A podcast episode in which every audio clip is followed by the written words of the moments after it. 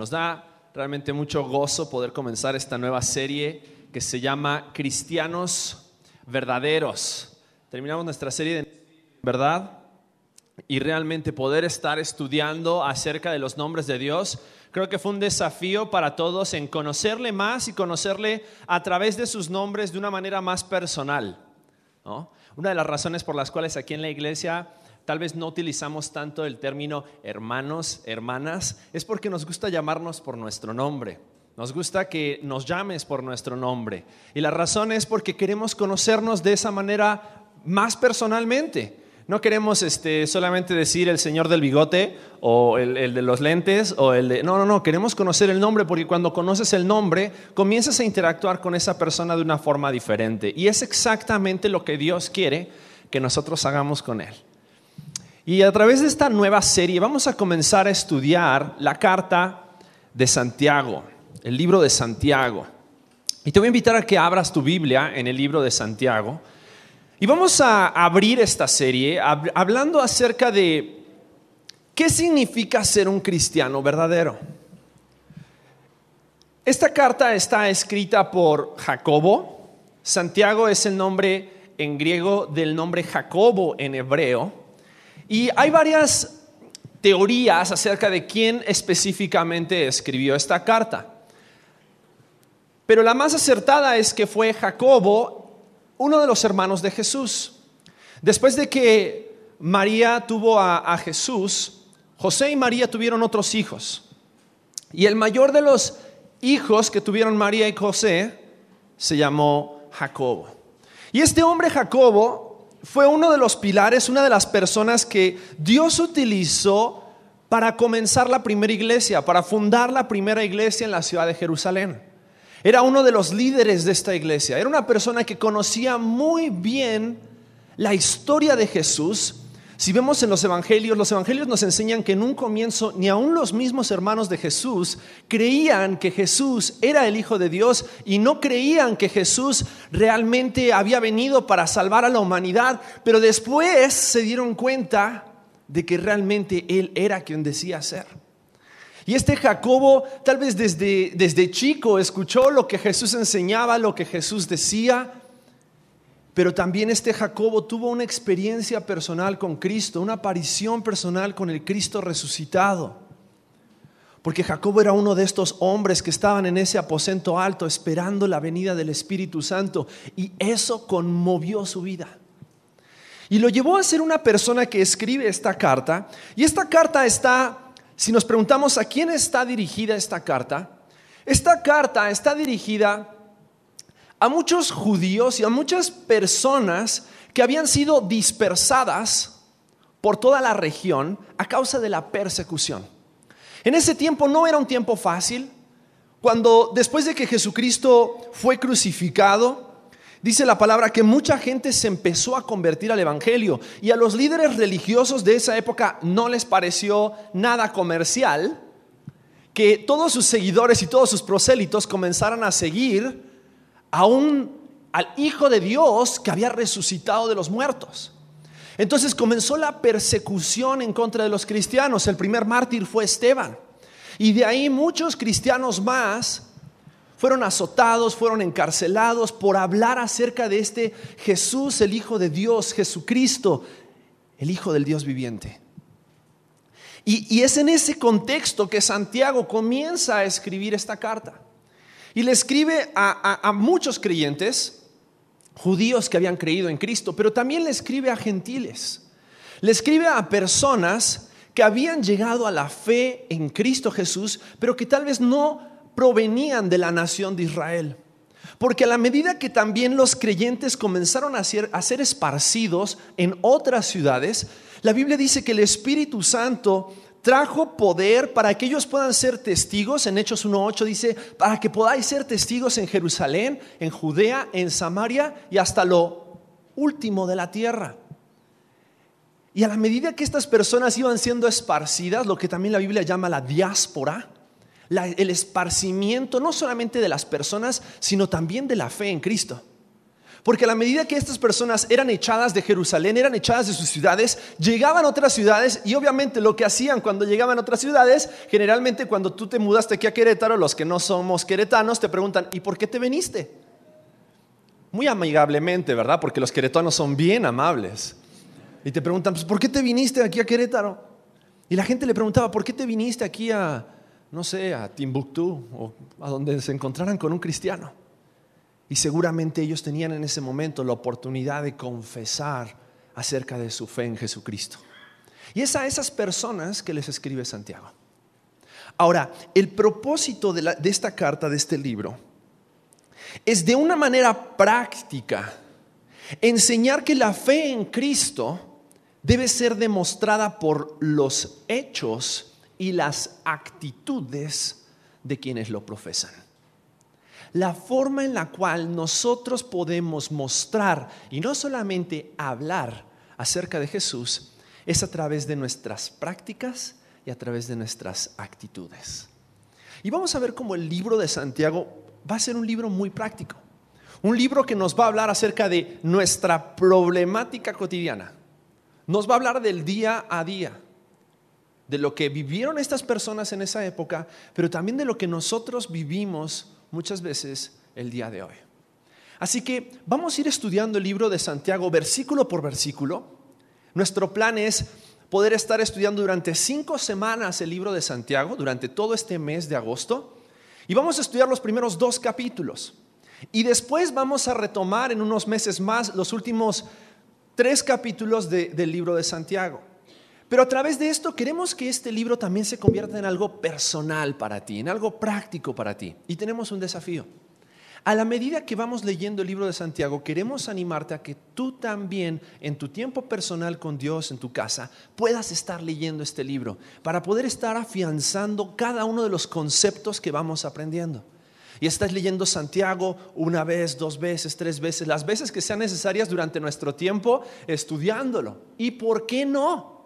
Algo mucho mejor, memorizando el libro de Santiago. Memorízalo. Tómate el tiempo para poder estar leyéndolo, meditándolo, pero también memorizándolo. Te animo a que de cada una de las, si puedes memorizar todo el libro, genial. Por ahí anda, bueno, hoy no está, pero uno de los jóvenes de la iglesia ya memorizó prácticamente los dos primeros capítulos de Santiago. Eh, y, es una bendición poder memorizar un, libro de la palabra que transforma nuestras vidas de manera práctica. Pero si no puedes memorizar el libro, te, te animo a algo. De cada uno de los temas que vamos estudiando, memoriza por lo menos uno o dos versículos que te ayuden a poder recordar estas enseñanzas prácticas que Dios tiene para nosotros en este libro. Así que vamos a orar, vamos a cerrar nuestros ojos y vamos a comenzar pidiéndole a Dios que a través de toda esta enseñanza, de todo este libro, Él nos hable y nos muestre qué tenemos que aprender. Padre, te damos gracias, Dios. Gracias porque podemos venir y alabarte. Se me ponía la piel chinita cuando escuchaba a tu iglesia cantar. Y pensar que por la sangre de Cristo tenemos victoria pensar que por la sangre de Cristo tenemos libertad. Y por eso en este momento venimos delante de ti, ante tu presencia, Dios, porque sabemos que tú estás aquí. Y queremos, Dios, humildemente pedirte que tú nos hables. No somos capaces de entender la Biblia, esta tu palabra, si tú a través de tu Espíritu Santo no haces algo sobrenatural en nosotros. Por eso te pedimos, Padre Santo, que con poder tú hables a cada uno de nosotros. Queremos escuchar tu voz, queremos ser transformados, queremos vivir como cristianos verdaderos. Espíritu Santo, te pido que toques cada corazón. En el nombre de Cristo Jesús, toques cada vida yo no puedo ver quién viene hoy a este lugar con un corazón afligido, atribulado, en medio de pruebas, Dios, pero tú sí. Por eso te pido que tú traigas ese bálsamo a cada corazón que necesita hoy escuchar tu palabra. Te lo pedimos en el nombre de Cristo Jesús. Amén.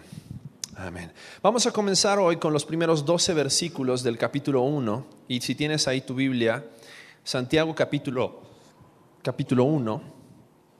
Y vamos a leer de la Reina Valera. Si tienes alguna otra versión, te, invito a que, a que sigas con, con la mirada también estos versículos. Y voy a dar lectura a los primeros 12 versículos de este capítulo. Y después vamos a ir explicando la clave de esta serie. Cada vez que estudiamos un libro de la Biblia, queremos ir estudiándolo verso por verso. Y a la medida que vamos estudiando verso por verso, ir tomando aplicaciones y enseñanzas de cada uno de estos pasajes. Entonces voy a dar lectura, te invito a que sigas con la mirada a este pasaje. Dice así Santiago capítulo 1, versículos 1 al 12. Dice, Santiago, siervo de Dios y del Señor Jesucristo, a las doce tribus que están en la dispersión, salud. Hermanos míos, tened por sumo gozo cuando os halléis en diversas pruebas, sabiendo que la prueba de vuestra fe produce paciencia. Mas tenga la paciencia su obra completa para que seáis perfectos y cabales, sin que os falte cosa alguna. Y si alguno de vosotros tiene falta de sabiduría, pídala a Dios, el cual da a todos abundantemente y sin reproche y le será dada.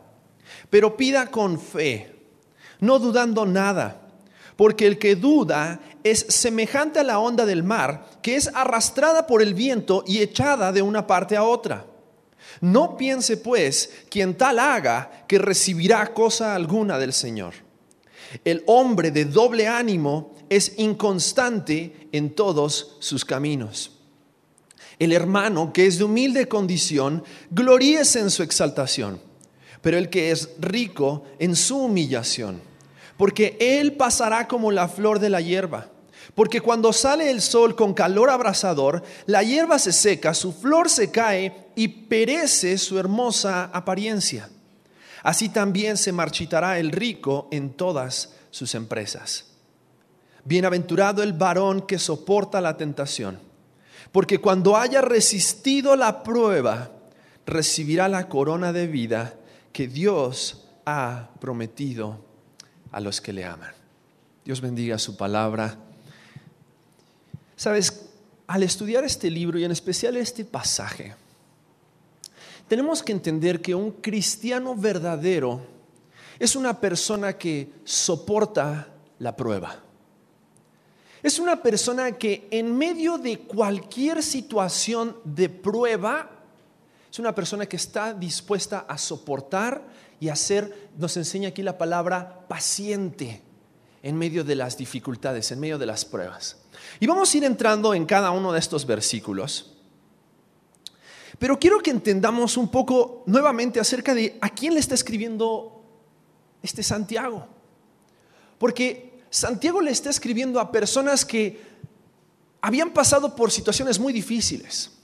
En ese tiempo aquellos que se decían ser cristianos, aquellos que realmente defendían su fe en Cristo, porque había muchos que cuando les preguntaban si realmente eran cristianos, a lo mejor se echaban para atrás, porque tenían miedo a que a causa de decir que ellos eran cristianos perdieran sus casas, perdieran sus trabajos, perdieran su familia, perdieran perdieran todo, perdieran su vida, su misma vida.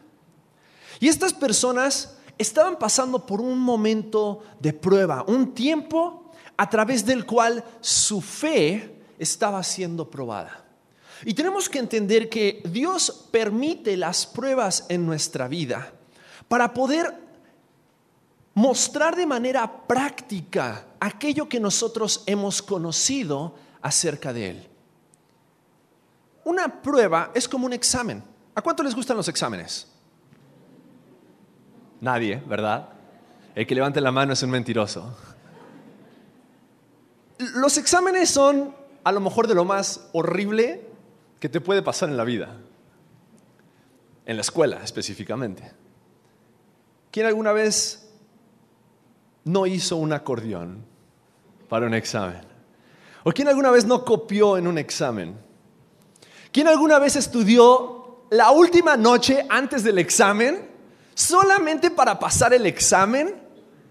Y después estaba así como que, ok, ya puedo borrar mi mente, mi memoria y, que venga la siguiente materia, ¿no? Los exámenes en la escuela sirven para demostrar aquello que has aprendido. Las pruebas en los exámenes, las preguntas en los exámenes, nos ayudan para ver si realmente entendiste cada uno de los temas que tu profesor te enseñó durante ese mes o durante ese semestre. A mí me tocó ser maestro, me tocó ser profesor de algunos de los chavos adolescentes que están aquí. Fui su profesor de inglés. Y recuerdo que cada vez que les... Ahí está Marian y Marian se ríe porque es verdad. Cada vez que les aplicaba los exámenes, para ellos era así como que, oh no, ahora qué nos va a preguntar. En una ocasión reprobaron como tres cuartas partes de la clase, ¿verdad?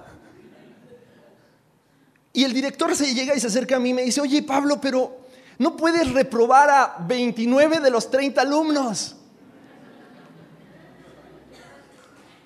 Marian dice que ya faltó. Y yo le dije al, director, ¿sabes qué? Lo que yo les pregunté en ese examen fueron cosas que vimos en clase.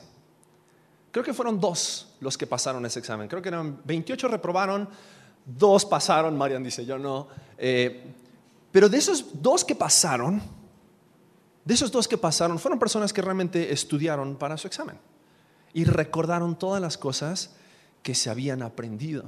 Una de dos, o el examen era muy difícil o el profesor era muy malo. Pero muchas veces cuando nos encontramos con esas pruebas, con esos exámenes, realmente el profesor se da cuenta si prestamos atención en clase, si retuvimos todo el conocimiento que nosotros recibimos durante todo ese tiempo que el profesor estuvo hablando. Y sabes, a lo que quiero llegar con este punto es, muchas veces vamos recibiendo conocimiento acerca de Dios. Vamos recibiendo, y tuvimos una serie increíble acerca de los nombres de Dios, y, oh sí, Jehová Sabaoth, Jehová Nisi, qué bonito me hace sentir, me hace sentir muy seguro. Pero en el momento de las pruebas, en el momento en que las papas queman, en el momento en que estás a punto de perder tu trabajo, en el momento en que tu matrimonio está a punto de destruirse, en el momento en que tu hijo se enferma y está en el hospital en, el hospital, en terapia intensiva, Sabes, es en esos momentos en que nuestra fe, todo el conocimiento que hemos recibido es puesto a prueba.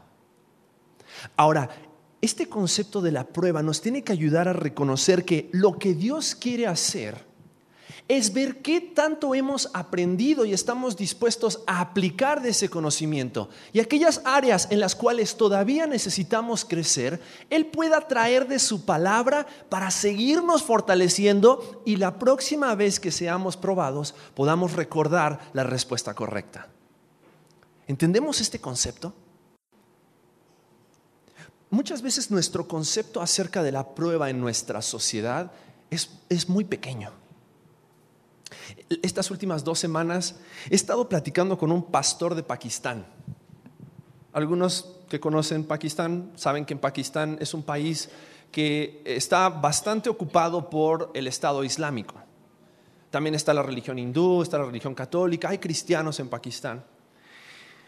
Pero también en Pakistán es uno de esos países en los cuales te persiguen por ser cristiano.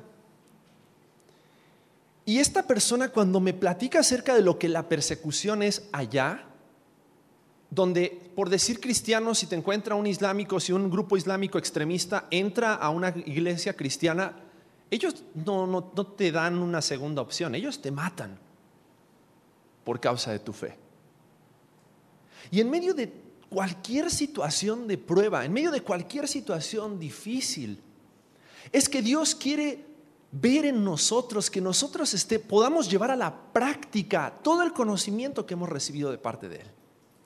Entonces vamos al pasaje, vamos a Santiago capítulo 1. Y en el versículo 1 comienza con su presentación diciendo Santiago. Y mira cómo comienza diciendo, siervo de quién? De Dios y de quién? Del Señor Jesucristo. Santiago no se presenta como apóstol, como otros de los escritores. Santiago se presenta como un siervo. Y no solamente como siervo de Dios, sino que también dice siervo de quién? Del Señor Jesucristo. Y esta es una declaración muy poderosa de parte de Jacobo, el hermano de Jesús. Porque Jacobo, el hermano de Jesús, había sido uno de los que habían dudado acerca de Jesús. Sin embargo, en este momento él dice, yo soy siervo de quién? Del Señor Jesucristo. Mi Señor Jesucristo. Y él estaba reconociendo la deidad de Cristo. Y escribe a las doce tribus que están en la dispersión, y hablamos un poquito acerca de quiénes son estas personas, aquellos judíos que habían sido echados de Jerusalén o que habían viajado a otras ciudades a causa de la persecución, y les dice salud. Y el versículo 2 comienza diciendo, hermanos míos, tened por sumo gozo cuando os halléis en diversas pruebas. Y lo primero que hace es a través de su declaración de decir hermanos míos, encontrar una afinidad. Ya sea con judíos o con gentiles, sabemos que en Cristo Jesús somos qué? Hermanos. Y esta expresión hermanos es muy interesante porque significa de un mismo vientre. Es la palabra adelfos. Y significa de un mismo vientre. Provenientes de un mismo Padre nuestro Padre Celestial. Y entonces comienza diciéndole, hermanos míos, y dice, tened por sumo gozo cuando os halléis en diversas pruebas. Y comienza con una indicación certera y directa. Dice, tened por sumo, ¿qué? Gozo. Ahora, cuando estás en una situación difícil, cuando estás en una situación complicada de la vida, circunstancias de la vida, en lo último lo que piensas es en estar gozoso. No me digan que cuando les va mal en el trabajo, gracias a Dios por las pruebas. Generalmente nuestra actitud es es, decaernos, es deprimirnos, es angustiarnos y ahora qué voy a hacer y a dónde voy a ir y, tengo que volver a, presentar solicitudes de trabajo. Y eh, generalmente en los momentos de prueba, en los momentos en los cuales nuestra vida está siendo probada por Dios para que nosotros confiemos más en Él, lo último en lo que pensamos muchas veces es en el gozo. Pero aquí Santiago le escribe a estos hermanos y les dice, hey, es momento de poner el conocimiento en práctica. Cuando te encuentres en momentos de prueba, vas a demostrar que eres un verdadero cristiano si tú estás dispuesto a gozarte en medio de la tribulación. Ahora, no es que me gozo de la tribulación. Oh, qué gozo siento de que esté enfermo y esté postrado y no, no, no, no. No es gozarme de, de mi situación es gozarme al saber que Dios es Dios y Él permite las pruebas para que yo pueda crecer en el conocimiento de su persona. Quiero que mires un pasaje en Romanos capítulo 5, versículos 1 y 2. Vamos a leer versículos 1 al 5, pero vamos a dejar los próximos tres versículos para más adelante. Pero quiero que veas versículos 1 y 2. Dice así versículos 1 y 2, dice, justificados pues por la fe, tenemos, ¿qué cosa? Paz para con Dios por medio de nuestro Señor Jesucristo, por quien también tenemos entrada por la fe a esta gracia en la cual estamos firmes y nos gloriamos en la esperanza de qué? De la gloria de Dios. Y mira rápido el versículo 3 y después vamos a volver a este pasaje. Pero dice, y no solo esto, sino que también nos gloriamos en medio de qué? Las tribulaciones, sabiendo que la tribulación produce paciencia. Nosotros tenemos que tener cuidado acerca de cuál es nuestra actitud ante las pruebas. Porque la forma en la cual nosotros vivamos en medio de la prueba va a depender acerca de aquello que nosotros conocemos acerca de Dios. Porque cuando nosotros estamos siendo probados, tenemos que recordar quién es el Dios al cual nosotros conocemos el cual está permitiendo que seamos probados para crecer en ese conocimiento de Él. Y tenemos que entender que por su gracia, como dice aquí Romanos 5.1, hemos sido justificados pues por la fe y tenemos paz para con Dios. Y aquí la palabra es shalom. ¿Se acuerdan de Jehová shalom? Jehová mi paz. La palabra está diciendo, porque hemos sido justificados y tenemos paz para con Dios, en medio de las tribulaciones podemos darle gloria a Dios. Nuestra actitud en medio de las pruebas debe dejar de centrarse en nosotros y centrarse en darle gloria a quien la merece, que es quien? Dios. Dios. Ahora, no es algo fácil. No es algo fácil tener gozo en medio de las pruebas. Y gozo no es saltar en una pata de felicidad. Gozo es uno de los frutos del Espíritu Santo. Y es la capacidad de poder mirar desde la perspectiva de Dios nuestras pruebas y poder encontrar paz, poder encontrar tranquilidad en esos momentos de aflicción. Algunos de ustedes saben que hace un poco más de 15 años, mi hermana partió a la presencia del Señor. Nosotros somos tres hermanos. Mi hermano Daniel, que es el menor, mi hermana Lidia, que es la del medio, y yo soy el mayor. Nos llevamos dos hermanos uno del otro. Dos, perdón, dos hermanos, dos años. Dos años el uno del otro. Y para quienes no conocen la historia, yo iba caminando con mi hermana, fuimos a una excursión a la Ciudad de México, al zoológico de Chapultepec. Y saliendo del zoológico de Chapultepec, atropellaron a mi hermana. Mi hermana en ese tiempo tenía 12 años, yo tenía 14. Y fue una situación realmente devastadora para nosotros como familia. Fue una situación difícil, a través de la cual Dios probó nuestra vida y a través de la cual Dios quería seguir trabajando en nuestros corazones. Pero algo que sucedió en esa situación fue que cuando mis papás se enteraron, en medio de su dolor, en medio de, como padres, haber perdido a uno de sus hijos en un accidente tan trágico, mi papá decidió ir a, los separos al ministerio público donde estaba detenido este joven y le dijo a los guardias y a la, gente que estaba ahí encargada que él quería hablar con este joven. Obviamente ellos no lo querían dejar entrar, dijeron, si lo dejamos entrar, este lo mata. Pero mi papá le dijo, ¿sabes qué? Yo quiero hablar con él acerca de la paz que Dios quiere traer a su corazón en este momento de dificultad. Y mi papá le dieron la oportunidad de entrar, le compartió del Evangelio de Jesucristo y este joven tomó decisión por Cristo para gloria de Dios. Y sabes, cuando yo miro hacia atrás y pienso en ese tiempo de prueba,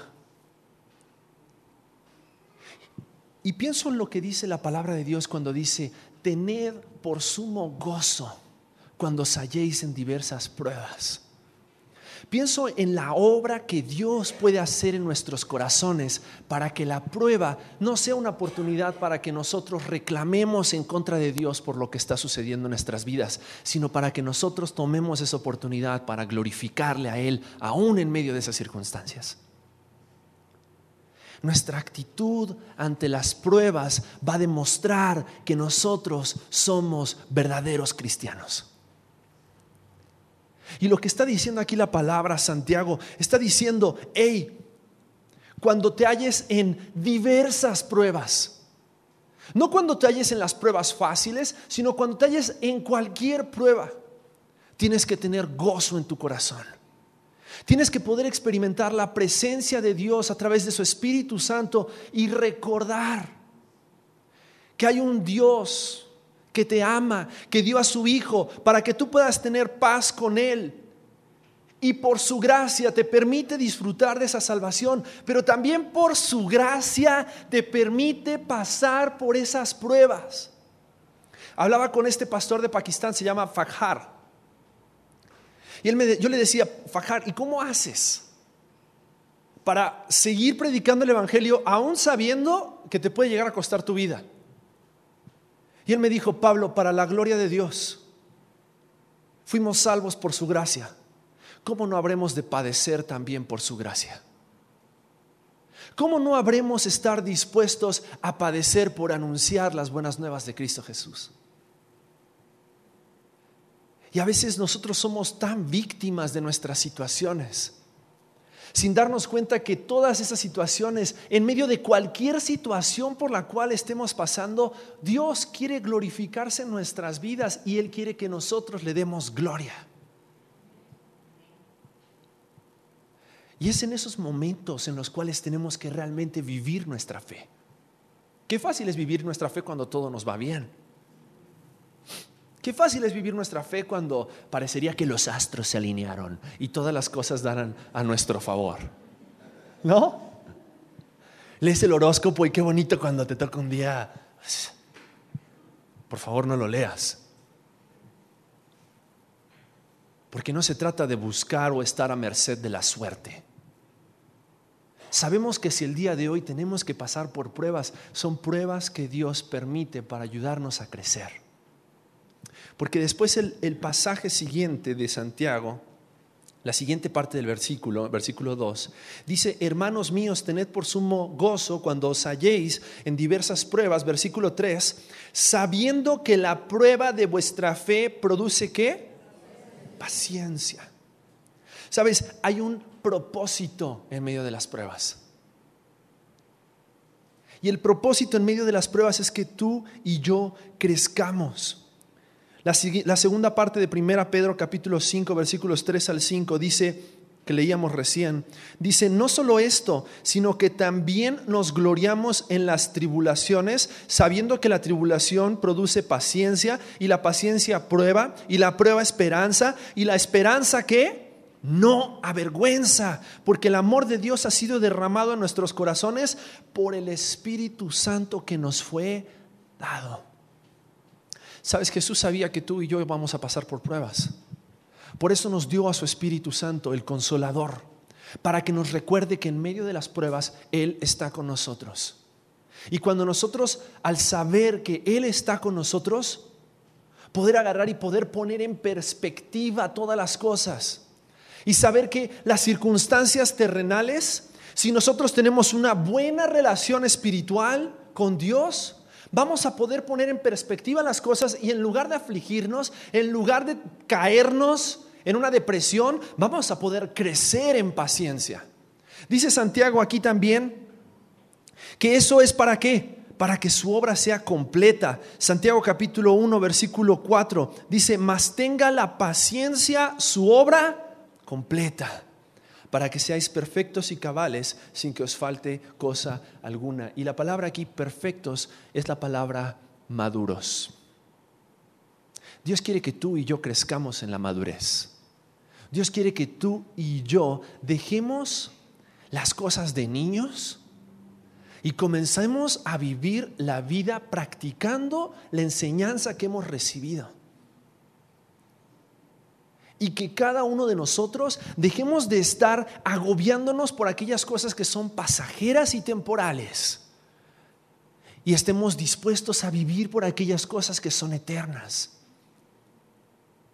Sabes, la muerte es algo natural. Todos nosotros vamos a morir. No hay nadie que sea una persona que vaya a vivir 200, 300 años por más que te cuides. Por más que comas comida orgánica y, dejes de comer cosas enlatadas y te vas a morir. Por lo tanto, comamos tacos. ¿O no? De algo nos tenemos que morir.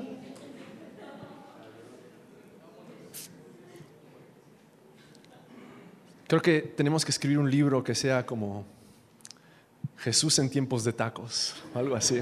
¿Qué haría Jesús? Sabes, Dios quiere que seamos maduros. Y la madurez hace que yo no me considero una persona que ya alcancé toda la madurez, pero cuando hay una, hay, una persona anciana, y hay varios ancianos aquí entre nosotros, se acerca y te dice, oye, cuidado con esto, porque si lo sigues haciendo, este va a ser el resultado, es porque esa persona ya caminó por ese camino. Muchas veces ya se quemó con el fuego, tropezó con la piedra, y por eso te da un consejo sabio para que tú no cometas los mismos errores. Las pruebas tienen ese propósito en nuestras vidas. Para que nosotros en nuestro conocimiento de Dios vayamos conociendo a Dios de tal manera que estemos dispuestos a vivir y estemos dispuestos a ser pacientes en medio de las pruebas, sabiendo que cada una de esas pruebas va a traer una enseñanza. y al poner en práctica esas enseñanzas podamos vivir de tal manera que nuestras vidas glorifiquen a Dios. Ese es el propósito de las pruebas.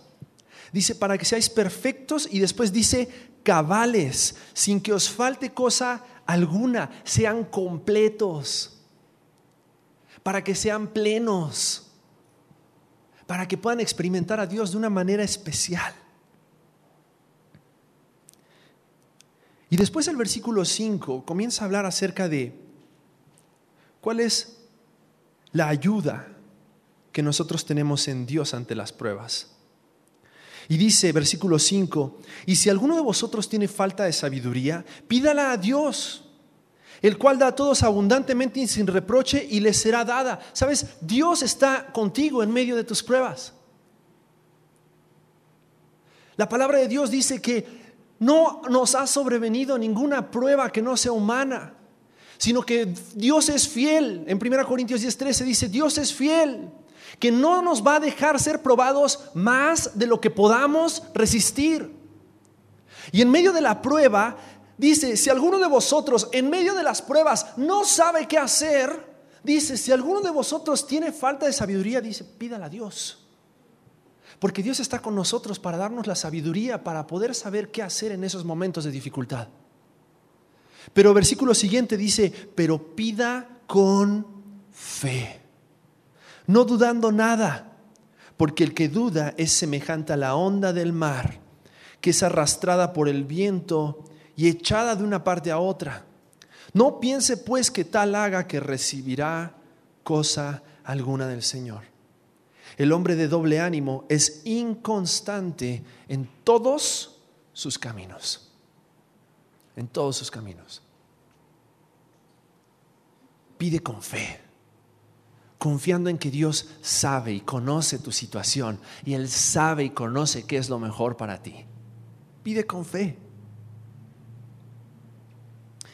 Después versículos 9 en adelante dice, el hermano que es de humilde condición gloríese en su exaltación, pero el que es rico en su humillación, porque él pasará como la flor de la hierba. Y pone en perspectiva esto que recién hablábamos. Muchas veces nuestro corazón se, se, aflige cuando hablamos de cosas materiales, ¿no? Pero dice, las riquezas van a pasar como la flor de la hierba. Estaba viendo un, clip de ciertas ciudades en Estados Unidos donde es tan poca la lluvia y es tan cara el agua que cuando el pasto se seca, contratan a una compañía para que, como con una Karcher, con un compresor, pinte el pasto seco para que se vea verde. Ahora, la realidad acerca de ese pasto es que sigue estando seco. No importa cuánta pintura le eches, ese pasto sigue estando seco. La realidad acerca de nuestro dinero y de las cosas materiales y las cosas que muchas veces nos angustian acerca de esta vida es que no importa cuántas acumules, se van a quedar en esta tierra. No importa cuántas ganas le eches, nunca vas a ver detrás de un carro funerario un camión de mudanzas para que esa persona se lleve todas sus cosas a la siguiente vida. No funciona así. Cuando te vas al cajón, del cajón no sales. Para seguir disfrutando todas esas cosas. En Cristo sabemos que tenemos vida eterna. Pero la realidad es que en la vida eterna no vas a necesitar todos los iPods y iPhones y computadoras y carros y dinero que hayas acumulado sobre esta tierra. De nada te van a servir. Por eso dice, pone en perspectiva las cosas y dice, el que es humilde, gloríese en su exaltación, pero el que es rico en su humillación, porque él pasará como la flor de la hierba, porque cuando sale el sol con calor abrasador, la hierba se seca, su flor se cae y perece su hermosa apariencia, así también se marchitará el rico en todas sus empresas. Va a llegar el día en que todas tus empresas y negocios se acaben. Se acaben. Muchas personas piensan, pero yo le quiero dejar un legado a mis hijos. El mejor legado que le puedes dejar a tus hijos es el temor de Dios y la obediencia a Jesucristo. Porque tus hijos, si tú les dejas ese legado, van a saber contentarse con lo poco o con lo mucho, no con la abundancia y las riquezas. Y sabes, cuando somos probados, dice el versículo 12, bienaventurado el varón o la mujer que soporta la tentación. Porque cuando haya resistido la prueba, recibirá la corona de vida que Dios ha prometido a los que le aman. Y habla acerca de esta corona de vida. La Biblia habla acerca de varias coronas, recompensas que nosotros podemos llegar a obtener. Son como esos premios que puedes llegar a liberar en Candy Crush. Coronas, y específicamente acá dice, por resistir la prueba. Dice, el que resiste la prueba, el que aguanta durante la prueba, gozándose en el Señor, sabiendo que lo que está pasando, por lo menos, no tiene nada que ver con su relación con Dios y tiene vida eterna asegurada y es justificado por la fe. Pero dice, aquel que soporta la prueba recibirá la corona de vida. ¿Y sabes esta corona de vida, este premio? Que recibes cuando soportas la prueba, eso sí dura por la eternidad. Porque esa corona de vida, dice la palabra del Señor, que un día todos nosotros nos vamos a poder presentar delante de Dios.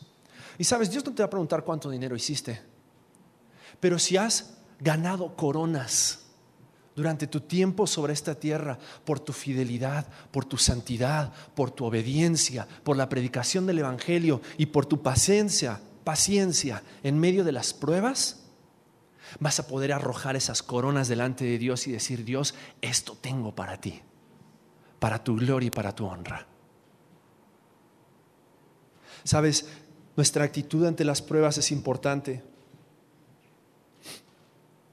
Es importante que entendamos el propósito de las pruebas, saber que hay ayuda en medio de las pruebas.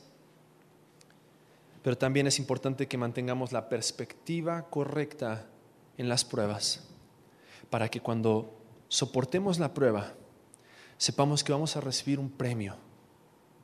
Y ese premio no es una estrellita. Cada vez que llevamos a, Gabriel al pediatra, el pediatra dice, ay, qué, buen, qué bien que te portaste, te voy a poner una estampita. Gabriel no sabe ni qué onda, ¿no?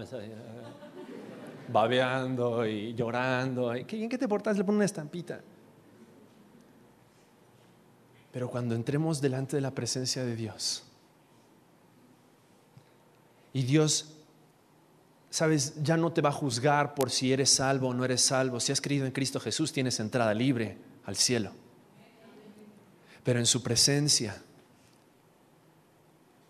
van a haber quienes se van a acercar a Dios avergonzados, dice la palabra por no haber vivido una vida digna del Evangelio, por no haber puesto en práctica las enseñanzas que recibieron, por no haber vivido como verdaderos cristianos.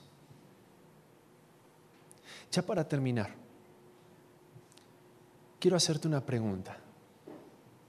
Cuando eres probado, ¿qué es lo que sale de ti? ¿Cuál es tu actitud? ¿Cuál es tu reacción? Eres una persona que pone en práctica las enseñanzas que ha recibido y lo que Dios nos ha enseñado y entonces se puede gozar en medio de las pruebas. ¿O eres una persona que muestra la hilacha y muestra su carne, muestra su enojo, muestra su egoísmo, muestra su vanidad y reclama contra Dios en lugar de decir gracias Dios. Gracias Dios por, por, poner las pruebas en mi vida, porque a través de las pruebas yo sé que tú estás haciendo algo en mí. Porque la obra que Él comenzó en nuestras vidas, dice la palabra, la perfeccionará hasta el día de Jesucristo. Y hasta que estemos en su presencia, Dios tiene talacha que hacer en nuestros corazones. Y en nuestras actitudes, y en nuestros pensamientos, y en todo lo que nosotros somos. Necesitamos que Él nos pruebe. Para poder sacar un diamante que sea valioso y cueste mucho dinero, es necesario sacarle toda la escoria y tiene que pasar por un proceso prácticamente de, destrucción para que pueda quedar esa piedra preciosa que tú y yo vemos hoy. El diamante es carbón comprimido. Cristo quiere en nuestras vidas hacer ese proceso para que nosotros podamos llegar a la madurez. Por lo tanto, en medio de las pruebas, gocémonos cambiemos de perspectiva y dejamos de vernos a nosotros mismos y comencemos a ver a Dios y lo que Dios está haciendo en nosotros. Y seamos verdaderos cristianos. Cristianos que están dispuestos a pasar por la prueba para que Cristo pueda cumplir su propósito en sus vidas. No es fácil, pero Cristo nos ha dado su espíritu para que esté con nosotros Cuenta la Biblia de tres jóvenes, Sadrach, Mesach y Abednego, amigos de Daniel, que en una ocasión dice que el rey les dijo que tenían que postrarse ante una estatua y adorarla. Si no, ellos iban a ser quemados en un horno de fuego. Ellos dijeron, no, al único Dios que vamos a adorar, al único Dios que le vamos a dar la gloria, es a Jehová nuestro Dios. Y dice que fueron echados en ese horno de fuego y fueron probados. Y dice que cuando el rey miró hacia dentro del horno de fuego, no vio a tres personas, vio a cuatro. Porque el ángel de Jehová estaba protegiéndolos. Y dice que ellos estaban allá adentro y cuando salieron sus ropas ni siquiera olían a humo.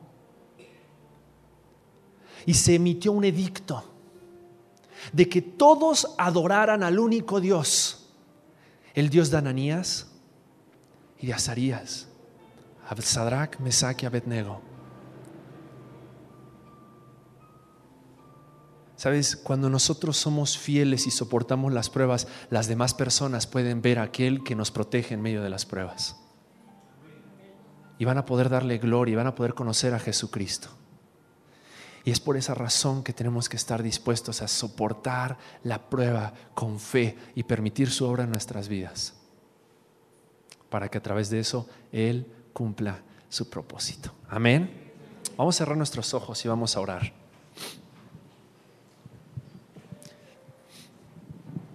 Al comenzar oraba diciendo que no conozco la situación en la cual estás hoy. No sé si tú te identificas porque estás pasando por un momento de pruebas o has pasado por un tiempo de pruebas.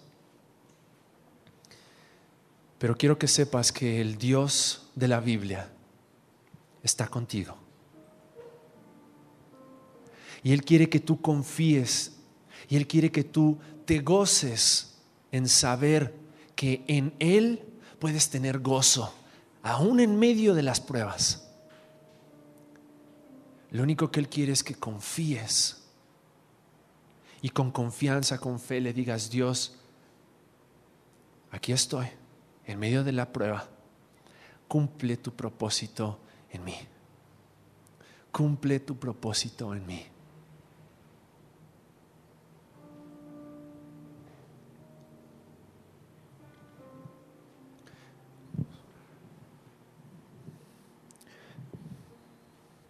Quiero hacer algo especial en esta mañana.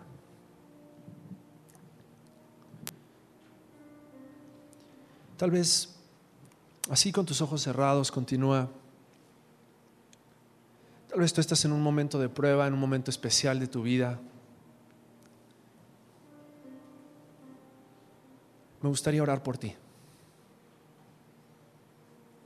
Me gustaría que con Pablo, Alex, podamos orar por ti en este momento y podamos tener un tiempo especial en el cual pongamos delante de Dios tu vida para que puedas ser fiel en ese tiempo de pruebas.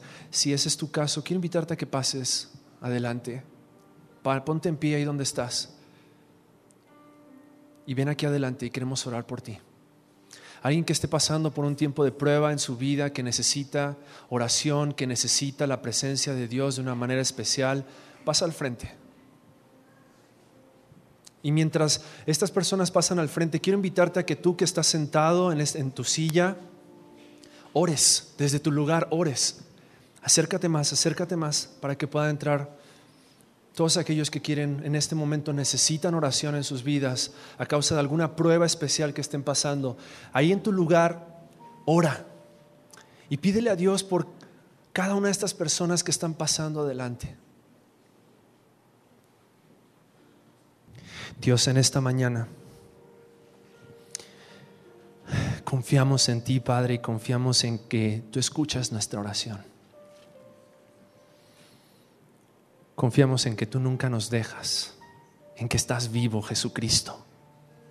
Y porque estás vivo sabemos que viviremos. Y declaramos en el nombre de Jesús que en medio de las pruebas vamos a glorificar tu nombre. Y vamos a traer gloria al Dios altísimo, Señor.